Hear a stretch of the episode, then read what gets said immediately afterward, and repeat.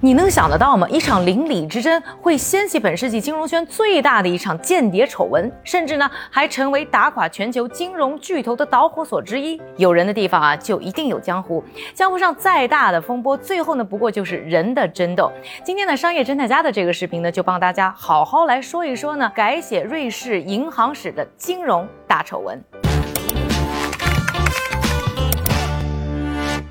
今年的三月十九号啊，瑞士银行呢宣布要收购奄奄一息的瑞信。为了完成合并呢，任命了一个叫做呢伊克巴尔汉的人呢去负责呢整合瑞信的财富管理业务。任命他啊，是因为呢他就是曾经啊瑞士财富管理的主管，现在呢代表新东家收拾老东家。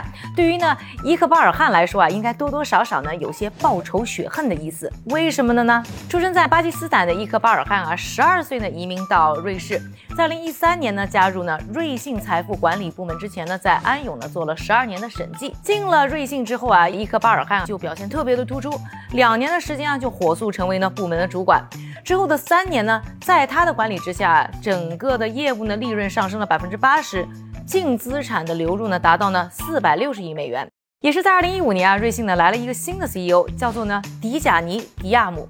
这个人啊，在麦肯锡呢做咨询出身，跳槽之前呢是英国一个大的保险公司的 CEO。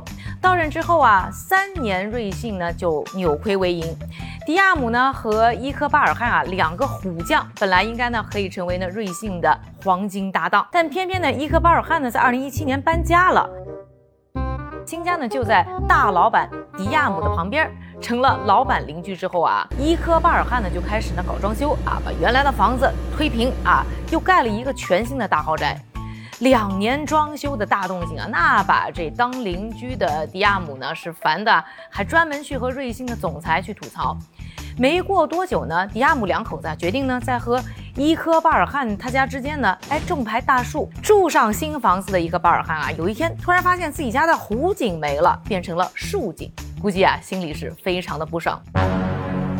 到了二零一九年的新年呢，迪亚姆呢在家里呢开了一个新年派对，那把住在那旁边的伊科巴尔汉两口子呢也请了过来。没想到啊，这派对呢才开了一半，伊科巴尔汉呢就和迪亚姆的另一半呢为种树这事儿呢吵了起来。迪亚姆啊。把伊夫巴尔汉呢拉到一旁单挑，最后啊吵得那是不可开交啊。幸亏这伊科巴尔汉的老婆把两个人拉开，才避免了一场呢手脚的出现。这件事之后呢，伊科巴尔汉呢和迪亚姆呢就再没办法好好一起工作了。伊科巴尔汗汉。呢去和总裁打报告，总裁呢也一直呢在和稀泥。伊科巴尔汉呢感觉啊在瑞信已经没有什么升职的机会了。七月一号的时候呢宣布辞职，没多久呢还宣布要加入呢瑞信的死对头瑞银，去做他们呢财富管理部门的联合总裁。